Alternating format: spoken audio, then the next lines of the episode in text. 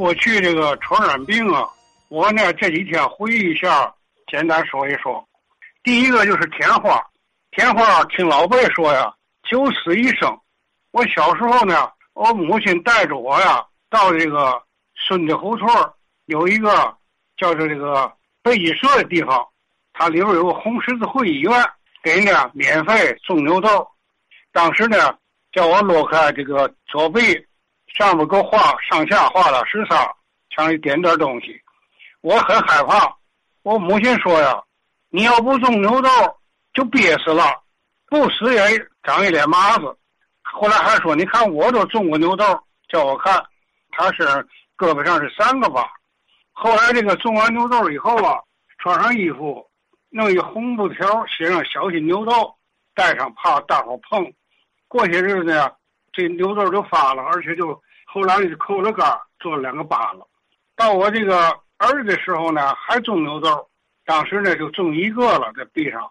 现在这个牛痘也很少提了，天花呢好像也就灭迹了。第二传染病就是肺结核，肺结核也叫痨病。当时啊，一提提到谁得了肺结核啊，就是谈虎变色。这个病啊是人传人的，得了以后啊，吐血、下午低烧，造成肺都烂了。三十年代到四十年代时候，这个病很厉害。我大娘屋有大姐啊，十九岁，樱花正茂时候就去世了，得的肺结核。我大哥在金城银行上班，后来二十四岁呢，也死于肺结核。当时吃中药不管事儿，后来给他请了一个中医啊，叫吃石膏。后来给他起个外号叫石膏瘤，也没管事儿。我大娘啊和我的大嫂子也都感染了，传上了。我母亲呢也传上了，咳嗽吐血。有人说你喝点沫吧，也不管事儿。最后呢找到了一个叫这个尚伯华的大夫。尚伯华的大夫啊，跟这个郑居儒的侄子说二表大爷是同学，都是上过这技校，当时是卫生学校吧。后来那尚伯华呢，人家深造上那个协和医院深造，学了这个检疫啊，学的化验。他住在我们民街胡同后来找他去了，找他去，他一看呢，他就提出两个问题。他跟我母亲，一个得加强营养，喝奶。后来我们家就喝不起牛奶啊，就找了一个小绵羊挤奶喝。第二就说你呀，赶紧呐找西医透视透视，就是做 X 光。后来就介绍到这个石膏医院呢，做这个 X 光。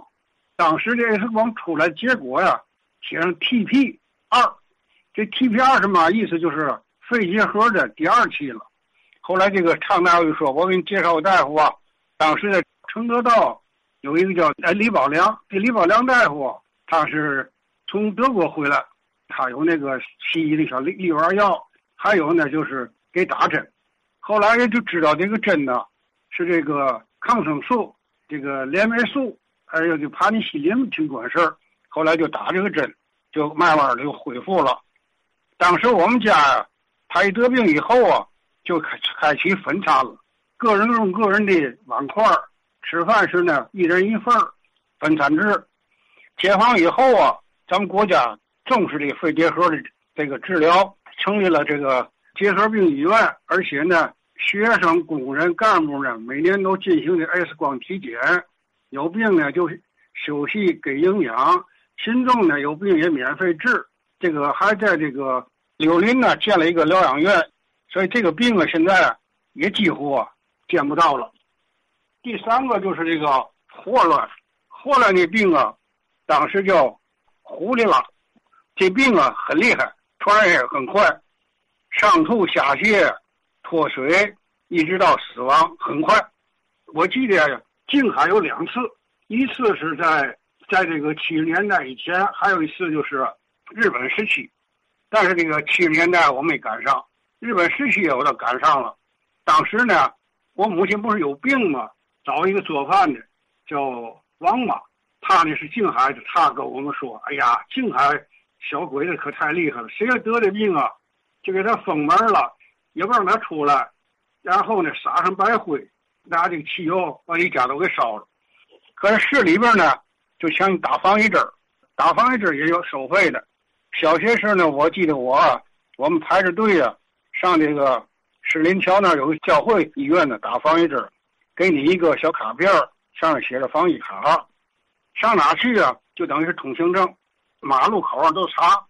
你要是没打，不光挨罚，还把你给隔离起来。院里边呢，就撒这个白灰水，撒大白灰，盐水洗手、洗脸，而且家里过去都是公桶嘛。都拿那个白灰撒着。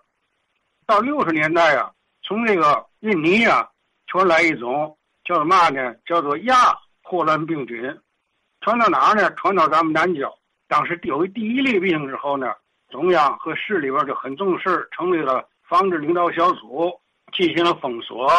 上海呀、北京都派医疗队来支援咱们，很快就控制住了这个呃零二，当时咱们叫零二。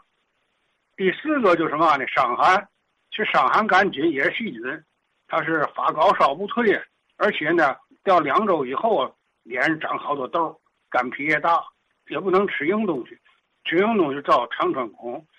这个病啊，咱们中医就有。过去我记得有看一本书叫《伤寒论》的，就是这个病咱就有中医治法。我们家的，我就大娘屋的二姐吧，她从外地得的伤寒病回来。家里给他放小屋就隔离，给他吃中药，叫他吃软和的，最后呢他也好了。另外还有一个喜喜事什么呢？就大娘屋雇着一个，也是一个保姆吧，她呢叫宝莲婶儿。宝莲婶儿啊，后来她不干了，她自个儿回家了，就也住市里边，在那河东国庄是那块吧。她得伤寒病，也没得好治，就眼看就要咽气了，给她穿上装子，给停到板上。他一急一出汗，哎，好了。底下再说第五个流感。五五年我上大学，在北京，全国得了一次流感，停课三个星期。现在呢，就有这个流感有疫苗了。我这我们老伴儿就经常打这个疫苗，年年打。这是说的我回想几个这个当时的传染病。现在的疫情啊，已经平缓了，咱们还是呢少出门。出门戴口罩，回家洗手消毒，可以在咱们电台来聊聊天呃，这是杨长熙杨先生啊，他记忆中经历过的一些流行病啊。